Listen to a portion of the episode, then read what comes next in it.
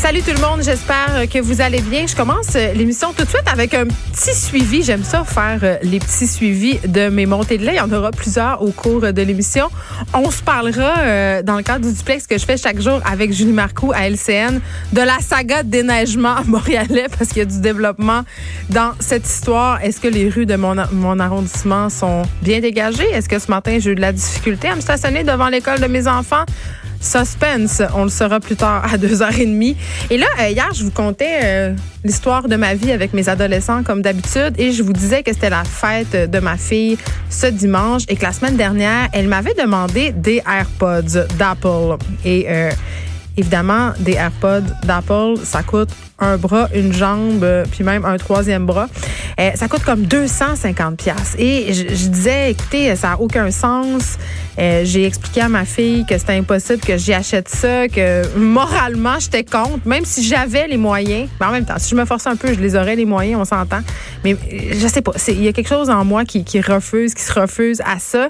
Et je parlais un peu de l'intimidation dont, dont étaient victimes plusieurs ados par rapport à ce qu'ils possèdent à l'école secondaire. Puis je me posais la question, est-ce que c'est pire maintenant que dans mon temps? Parce que dans mon temps, on s'entend, euh, je parlais des bas brodés chez Jacob, là, 5 pour 20 pièces, tu les avais pas, tu étais puis d'autres personnes me parlaient des collations, les ramènes avec la petite poudre. Fallait, fallait que tu ça.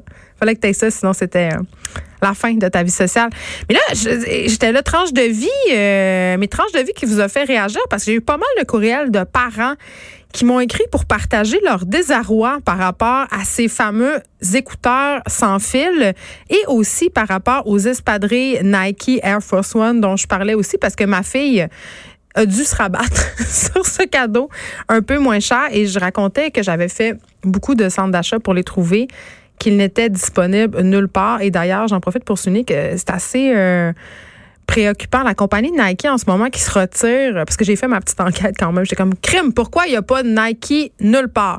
Eh bien, la compagnie Nike s'est retirée récemment d'Amazon. On en avait déjà parlé euh, parce qu'il y avait de la contrefaçon et pour d'autres raisons, des raisons financières. Et Nike va arrêter de vendre, en tout cas euh, au Québec, euh, dans tous les magasins au détail, sauf un que je ne vais pas nommer pour pas faire de peu, mais vraiment Nike qui se retire vraiment euh, de plusieurs boutiques au Québec. Donc, c'est une des raisons pour lesquelles ces souliers-là sont difficiles à trouver, mais pas que, c'est parce que tout le monde se les arrache et tout le monde veut les mêmes.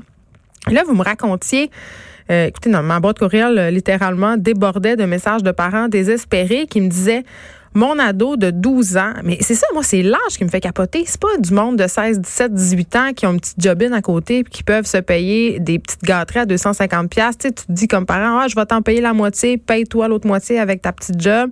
Ça, j'aurais pu embarquer dans ce genre de deal-là, tu sais. Mais des ados de 12, 13 ans qui exigent des cadeaux euh, que ce soit des cadeaux de fête, des cadeaux de Noël, même des cadeaux de graduation. Moi, j'ai vu des cadeaux de transition. On passe du primaire au secondaire. C'est quoi mon cadeau? J'ai eu un iPad. Euh, excuse-moi, ça commence à faire cher la transition. T'es pas passé à la Banque mondiale, là. T'es rendu au secondaire. Calme-toi. Mais, mais c'est ça, là. Vous m'écrivez ça, vous me dites, c'est vraiment chez nous la croix et la bannière pour ces fameux écouteurs d'Apple. Et euh, par rapport au fait des copies aussi parce que l'une des solutions que j'ai proposées et que vous proposez aussi à vos enfants si je me fie au courriel que j'ai reçu c'est d'acheter la réplique la copie qui se vend environ 100 dollars. Et vraiment vos enfants ont la même réponse que le mien. Je vais être humilié si j'en ai des faux. Ça sert à rien d'avoir des écouteurs sans fil si c'est pas des Apple. Donc ce qui me fait dire, c'est que le lobby de cette marque-là est excessivement fort, excessivement puissant et c'est plus important d'avoir le petit logo de la pomme que d'avoir des écouteurs sans fil finalement. Et euh, un truc que je trouve excessivement préoccupant, puis je vous comprends, puis je vous juge pas quand je lis ça, là, euh, plusieurs ont acheté la paix. Plusieurs ont acheté la paix et ont décidé d'acheter les fameux écouteurs à 250 pièces à leurs enfants. Et j'ai environ sept courriels différents de personnes qui m'ont dit qu'au bout de deux semaines, leur fille ou leur gars avait perdu un des deux écouteurs. Donc voilà, mais quand même, eh, ça a l'air bien bien sujet de maman puis sujet de famille, mais n'empêche que eh, ça, ça c'est préoccupant de voir à quel point ces marques-là sont rendues puissantes, à quel point ces marques-là entrent très tôt dans la tête de nos enfants. Puis, hier, je parlais à un expert par rapport à toutes ces études qui ont été réalisées par rapport à l'utilisation des outils électroniques, qu'on pense aux tablettes, aux téléphones, à l'ordinateur. Et cet expert-là disait, bon, on a étudié 13 000 études, puis c'est pas nécessairement le temps que nos enfants passent sur les affaires électroniques qui est problématique, c'est le contenu qu'ils regardent. Et pour vrai, si je m'attarde au contenu que mes enfants regardent sur Internet, sur leur téléphone ou les iPads qu'il y a à la maison, euh, ben souvent, je me rends compte que ce contenu-là, euh, ben, c'est du contenu un peu brandé, c'est-à-dire que très vite, il y a du contenu publicitaire, consomme beaucoup d'influenceurs. Donc, vite, vite, vite, il y a, il y a ces marques-là qui tirent profit de tout ça et qui rentrent littéralement dans la tête de nos enfants. On veut en faire des petits consommateurs pour que plus tard, évidemment, on ait développé cet attachement envers une marque en particulier, qu'on pense à Apple, qu'on pense à Nike, qu'on pense même à des vêtements, euh, des, des, lignes de vêtements. Euh, tu sais, on parlait récemment de Victoria's Secret. Victoria's Secret a développé tout un brand qui s'adresse aux jeunes femmes. C'est pas Victoria's Secret le nom, mais c'est pour familiariser peu à peu euh, les jeunes filles à cette marque-là pour en faire des clientes adultes qui consomment dans leur boutique. Donc, c'est quand même préoccupant. Et derrière cette saga AirPods, qui a l'air tout à fait anodine et banale, mais se cache quand même une réalité qui, ma foi, moi, m'inquiète fortement, c'est-à-dire à quel point nos enfants sont influencés très, très tôt par ces grandes marques-là. Je vais faire un petit retour euh, sur l'histoire euh, de Stachio Galési. Vous savez, euh, cet homme euh, qui est accusé du meurtre de Marilyn Lévesque, euh, il y a des révélations très, très troublantes. On s'en doutait, mais là, c'est confirmé de la part du syndicat des employés de la sécurité et de la justice. C'est sorti hier. En fait, bon, juste pour faire un petit recap de cette histoire-là, on sait que Galésia avait déjà été emprisonné auparavant pour le meurtre de sa conjointe, un meurtre sauvage. Il faut absolument que je le spécifie parce que quand même, ça fait partie de cette histoire-là. Donc, il avait été incarcéré de très longues années pour euh, le meurtre de cette femme-là. Il est sorti dans une liberté euh, semi-surveillée, c'est-à-dire il était en maison de transition et tout ça. Et euh, bon, c'est son agent de libération conditionnelle et la maison de transition dans lequel il séjournait aurait autorisé M. Galizi à, à voir des femmes seulement pour assouvir ses pulsions sexuelles. Ça, on va y revenir. On en a parlé quand même largement, mais ce qu'on apprenait euh, récemment, en fait, ce que nous apprenait le syndicat des employés de la sécurité et de la justice, c'est que euh, M. Galizi n'avait plus le droit de se rendre dans des salons de massage parce que c'était un habitué des salons de massage et n'avait plus le droit d'y aller depuis que la libération, euh, la commission des libérations conditionnelles avait manifesté en quelque sorte sa désapprobation par rapport à tout ça. Vous allez me dire, ben j'espère bien. Bon, évidemment, ils ont mis leur culotte à cet effet-là.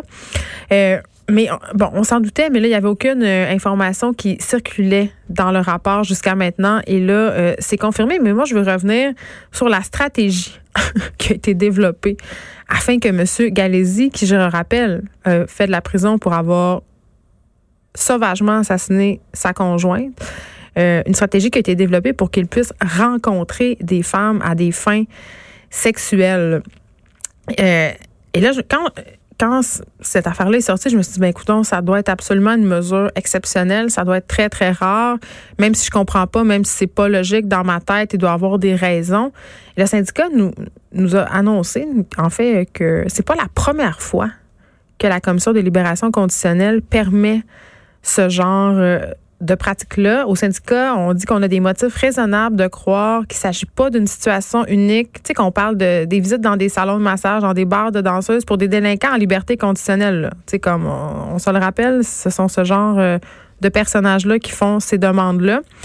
Euh, et c'est préoccupant, et le syndicat est aussi préoccupé que la population. Euh, ce qui est préoccupant, c'est l'absence de réponse du Service correctionnel Canada qui n'a toujours pas confirmé qu'il était au courant de la mise en place de ce genre de pratique. Et c'est là où moi, complètement, euh, j'exige des réponses, je débarque. Et il y a vraiment plusieurs problématiques là-dedans. Comment on explique ça? Qu'un délinquant de cette, de cette sorte-là puisse avoir accès à des femmes pour assoubir des besoins sexuels? Qu'est-ce que ça dit de la façon dont Service correctionnel Canada considère ces femmes-là qui sont des travailleuses du sexe. Tu sais, on en a parlé plusieurs fois euh, avec des spécialistes de la libération conditionnelle. La, la transition, c'est de plus en plus rapide. On remet des délinquants euh, des prisons euh, fédérales dans la dans la collectivité de façon très très très rapide. C'est pas toujours adéquat. Et même si on met en place un filet de sécurité, un plan d'intervention, ben on n'a pas les ressources financières pour assurer la réintégration, la, puis la sécurité de la population par rapport à la réinsertion de ces délinquants-là.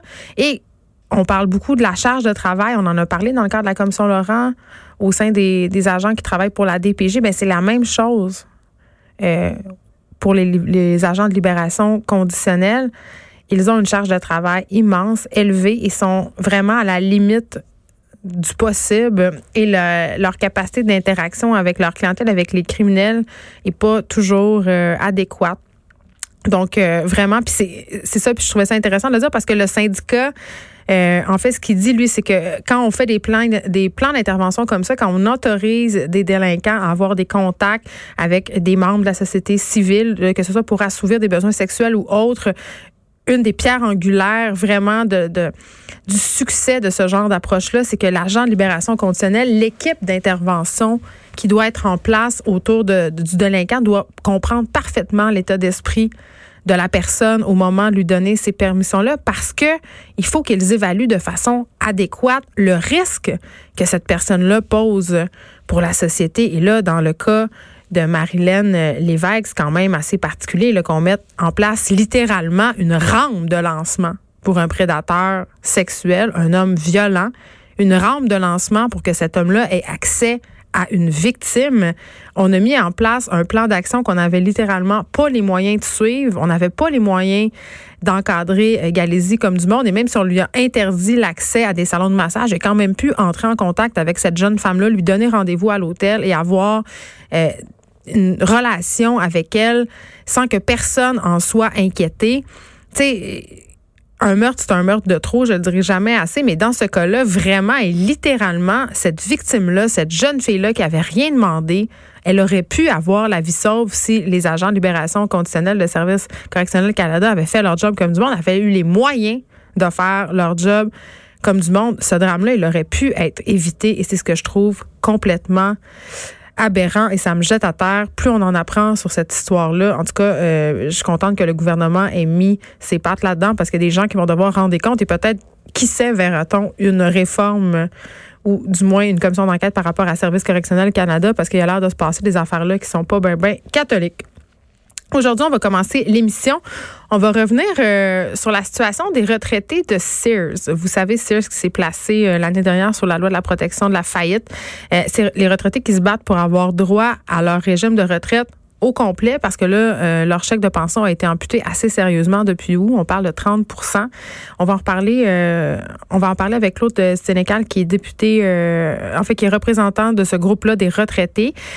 parce que ça a quand même un impact assez incroyable. Là. Puis moi, la question que je me pose, et je vais en parler avec Sylvain Godreau, le député péquiste, c'est comment ça se fait que comme employé, tu cotises toute ta vie un régime de retraite et que là, rendu à la fin, si cette entreprise-là se place en situation de difficulté financière ou sous la loi de la protection de la faillite, cet argent-là, tu n'y as plus droit, il t'appartient pas, il n'est plus à toi.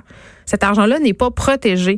Puis moi, je dis, crime, à tout bout de champ, le gouvernement enjoint la population à investir dans le fonds de retraite. Et là, le message qu'on nous envoie, c'est que même si on investit, on n'a aucune garantie que cet argent-là, il va nous revenir au complet. Tu sais, on parle de vie humaine, on parle de personnes de 77 ans qui se retrouvent à devoir aller travailler, euh, aller travailler dans des centres d'appel. C'est pas toujours facile. ces gens-là ont travaillé toute leur vie, ont cotisé, ils ont droit à leur, pleine retraite. Donc, euh, quand même, euh, assez aberrant. Martin Fox sera là aujourd'hui aussi. Il va nous expliquer ce qui se passe euh, présentement en Colombie-Britannique sur le territoire de la Première Nation de Wet'suwet'en. Wet, hey, bon, bon, Hein? Ma, langue des Premières Nations n'est pas très bonne. Il y a des activistes qui bloquent les travaux pour un éventuel gazoduc. Et là, c'est pas seulement en Colombie-Britannique que ça se passe. Il y a de plus en plus d'actions écologiques un peu partout à la grandeur euh, du Québec pour euh, essayer de conscientiser la population justement au déploiement de ces gazoducs. Euh, il y a le projet GNL au Saguenay aussi qui fait beaucoup jaser. Donc, on fera le tour de la question. Et on a parlé retraite. On va aussi parler de CHSLD. Je sais pas si vous avez vu ça dans le coin de Trois-Rivières. Un CHSLD vraiment où c'est pas super drôle d'y être. Un manque absolument incroyable d'employés, de préposés aux bénéficiaires, de l'absentéisme majeur. Euh, ce que ça donne, c'est que ben, les personnes qui sont poignées là-bas, ils sont, ils n'ont pas les soins auxquels ils auraient droit. Il y a des personnes qui tombent, qui sont le personnel le voit carrément pas. Les familles sont inquiètes. Je vais en parler avec Jean Bottary. Euh, c'est un activiste, mais c'est un ancien préposé aux bénéficiaires. Essayer de voir euh, qu'est-ce qui se passe et pourquoi il y a autant d'employés de, des CHSLD qui calent malades, hein, en bon français, et qui sont qui s'en vont carrément en congé maladie. Et on va parler euh, de hockey féminin aussi. On aura Daniel Sauvageau avec nous parce que euh, il y a deux matchs de hockey féminin qui vont bientôt avoir lieu à Montréal et à Sherbrooke. Les meilleures joueuses de hockey au monde, on les connaît pas vraiment. Ces filles-là, on sait pas trop c'est qui. Fait qu'on va en profiter pour faire un peu leur connaissance, voir qu'est-ce qui se passe aussi euh, du côté du hockey féminin. Et on aura Geneviève Lavoie instructrice de survie pour les primitifs. Ça, les primitifs, c'est une compagnie sagnéenne où, en fait, on enseigne les méthodes de survie dans le bois, mais sans vraiment outils technologiques. Tu sais, quand tu dans le bois avec rien pantoute, là, eux, ils trouvent des trucs pour qu'on survive. Et euh, pourquoi je vous parle de ça, c'est parce qu'il y a une histoire absolument incroyable qui s'est déroulée en Alaska. Il y a des enfants qui ont survécu toute une nuit dans un blizzard, qui se sont creusés un trou dans la neige euh, parce qu'elle allait vraiment mourir. Donc, un enfant de 14 ans, je crois, un 9 et 7, puis il y avait surtout un petit garçon de 2 ans là-dedans. Ces enfants-là qui ont survécu toute la nuit. Puis je me suis dit, avec tout ce qui se passe présentement dans l'actualité, il y a cette histoire-là il y a aussi tous les trucs d'accidents de motoneige, des gens qui se retrouvent accidentés puis pognés en forêt l'hiver. Est-ce qu'on saurait quoi faire? Puis même pas juste en forêt là. Il y a des gens qui sont morts euh, ces dernières années parce qu'ils sont restés pris en voiture sur le bord d'une autoroute et ne savaient pas quoi faire. Donc, on va essayer de, se donner des petits trucs. Vous savez, j'ai toujours un petit, euh, un petit penchant survivaliste. Et enfin, autre sujet euh, qui s'adresse aussi aux personnes peut-être plus âgées, mais aussi aux jeunes. Il y a aussi des jeunes qui se font pogner. Je vais revenir sur un reportage, la facture. Euh, ça fait longtemps que je vois circuler ça sur mes médias sociaux, les cercles de dons. C'est une pratique frauduleuse. C'est de plus en plus populaire et ça marche un peu comme un stratagème de Ponzi. Donc, on va en parler avec Jessie Saint-Cyr, qui est agente des relations médias et communication du Bureau d'éthique commerciale, parce que vraiment, euh, il y, a, beaucoup de monde qui se font pogner. On aura aussi Philippe Orphalie parce que Hydro-Québec, notre beau fleuron québécois, hein, régnait en roi et maître au niveau des ressources humaines. Il y a eu un sondage chez Forbes comme quoi il faisait bon de travailler chez Hydro-Québec. Mais oups, on a fait une enquête, on a eu accès à des trucs en vertu de la loi de l'accès à l'information. Et ça a l'air que c'est pas si rose que ça hein, à l'intérieur euh, des murs d'Hydro-Québec. Et évidemment, nous sommes mardi. David Quentin sera là en fin d'émission. Et là, étant donné que c'est la semaine de la Saint-Valentin, et là, je vais essayer de pas trop vous pourrir la vie avec ma Saint-Valentin, mais on va vous suggérer quelques livres, quelques livres pour vous titiller, des livres érotiques qui parlent de sexualité pour que vous puissiez, qui sait, passer une Saint-Valentin un peu sexue.